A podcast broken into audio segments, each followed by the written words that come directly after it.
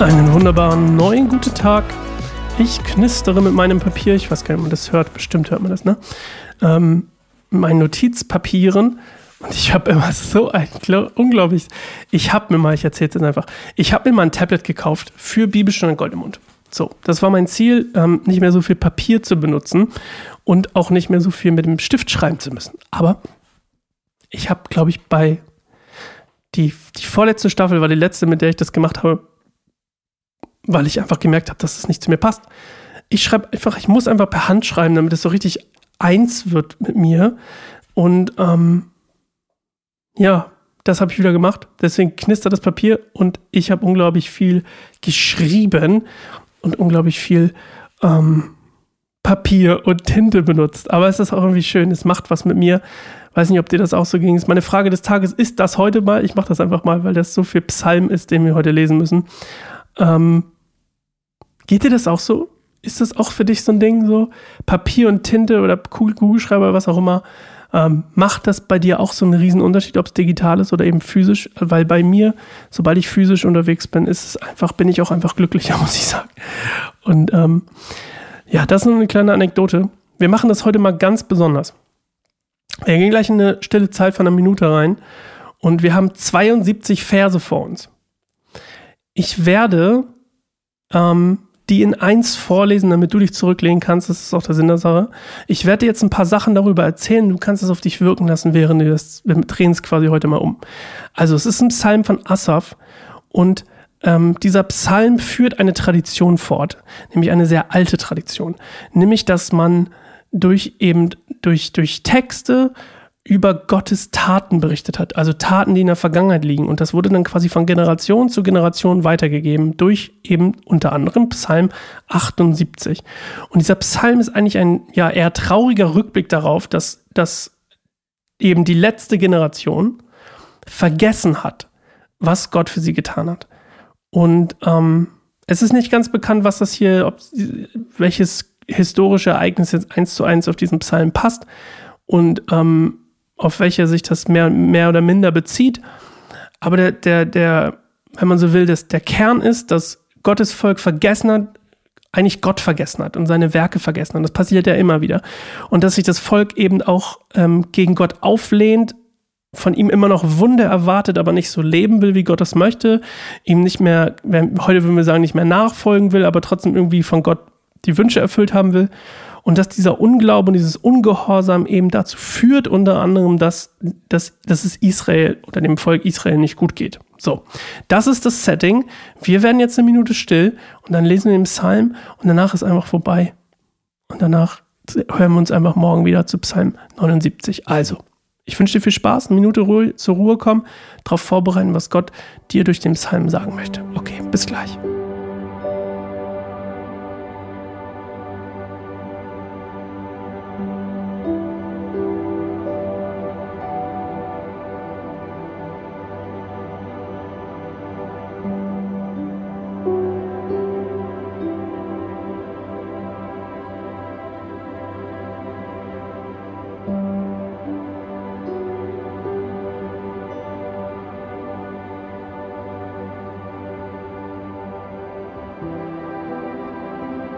Höre mein Volk auf meine Lehre.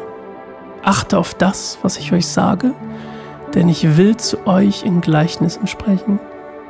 Ich werde die Geheimnisse erklären, die seit der Erschaffung der Welt verborgen waren. Geschichten, die wir oft hörten und gut kennen. Geschichten, die unsere Vorfahren an uns weitergegeben haben. Wir wollen diese Wahrheiten unseren Kindern nicht vorenthalten sondern der nächsten Generation von den wunderbaren Taten des Herrn erzählen, von seiner Macht und den großen Wundern, die er vollbrachte. Denn er teilte Jakob seine Gebote mit, er gab Israel sein Gesetz und gebot unseren Vorfahren, ihre Kinder dieses Gesetz zu lehren, damit auch die nächsten Generationen es kennen. Die Kinder, die erst noch geboren werden und es auch an ihre Kinder weitergeben. Sie alle sollen ihre Hoffnung von neuem auf Gott setzen, seine herrlichen Wunder nicht vergessen und seine Gebote befolgen. Sie sollen nicht wie ihre Vorfahren werden ungehorsam und untreu, die sich gegen Gott auflehnten und sich weigerten, Gott ihr Herz zu schenken. Die Krieger Ephraims waren gut ausgerüstete Bogenschützen, dennoch flohen sie, als es zur Schlacht kam. Sie hielten Gottes Bund nicht und weigerten sich, nach seinem Gesetz zu leben. Sie vergaßen, was er getan und welch große Wunder sie erlebt hatten. Wunder, die er in Ägypten, in der Ebene von Zoan, für ihre Vorfahren vollbrachte. Denn er teilte das Meer vor ihnen und führte sie hindurch. Die Wassermassen türmten sich wie Wände neben ihnen auf. Tagsüber führte er sie in Gestalt einer Wolke und nachts mit einer Feuersäule. Er spaltete die Felsen in der Wüste und gab ihnen Wasser im Überfluss zu trinken. Er ließ aus dem Fels Bäche hervorbrechen, sodass sie herabstürzten wie Flüsse. Doch sie sündigten weiter gegen ihn und lehnten sich in der Wüste gegen den Höchsten auf. Absichtlich stellten sie Gott auf die Probe und verlangten Nahrung, auf die sie Lust hatten. Sie lehnten sich gegen Gott auf und sagten, kann uns Gott etwa in der Wüste Essen geben? Er kann zwar an einen Felsen schlagen, so dass Wasser herausströmt, aber kann er auch seinem Volk Fleisch und Brot geben? Als der Herr das hörte, wurde er zornig. Wie Feuer entflammte sein Zorn gegen Jakob, seine Wut kam über Israel. Denn sie glaubten Gott nicht und vertrauten nicht darauf, dass er für sie sorgen würde. Trotzdem befahl er den Wolken und öffnete die Tore des Himmels. Er ließ das Manna regnen, sodass sie zu essen hatten und gab ihnen Brot aus dem Himmel. Sie aßen die Speise der Engel. Gott gab ihnen, bis sie satt waren. Dann ließ er dem Ostwind am Himmel freien Lauf und trieb den Südwind durch seine große Macht herbei. Er ließ Fleisch regnen, dicht wie Staub, Vögel so zahlreich wie Sandkörner am Meeresstrand. Er ließ die Vögel mitten in ihr Lager fallen und rings um ihre Zelte. Die Menschen aßen, bis sie satt waren. Was sie verlangten, gab er ihnen. Doch noch bevor ihr Verlangen gestillt war, noch während sie das Fleisch kauten, kam Gottes Zorn über sie und er tötete ihre stärksten Männer. Er vernichtete die jungen Männer Israels. Trotzdem hörten die Leute nicht auf zu sündigen und glaubten nicht an seine Wunder. Deshalb ließ er ihr Leben sinnlos dahingehen, in Angst und Schrecken. Als Gott einige tötete, begannen sie nach ihm zu fragen, Sie bereuten ihr Tun und kehrten zu Gott zurück. Sie erinnerten sich wieder daran, dass Gott ihr schützender Fels ist und Gott der Höchste sie befreit hatte. Doch sie waren Gott nur äußerlich gehorsam. Sie betrogen ihn mit ihren Worten und mit ihrer Zunge belogen sie ihn. Im Herzen waren sie ihm nicht treu. Sie hielten seinen Bund nicht.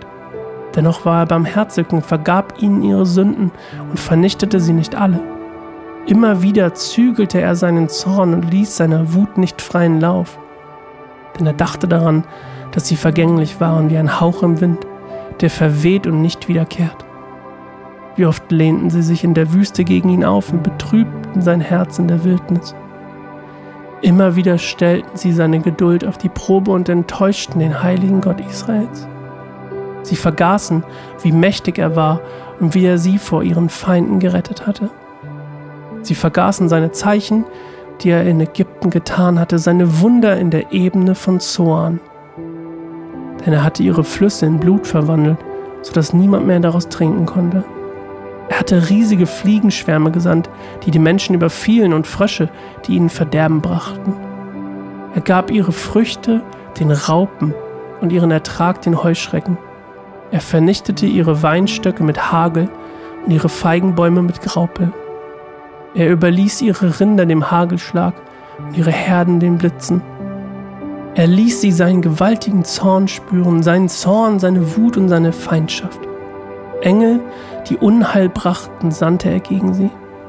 Er hielt seinen Zorn nicht länger zurück und schonte das Leben der Ägypter nicht, sondern lieferte sie der Pest aus. Er tötete den ältesten Sohn in jeder Familie, die Blüte der Jugend im ganzen ägyptischen Land.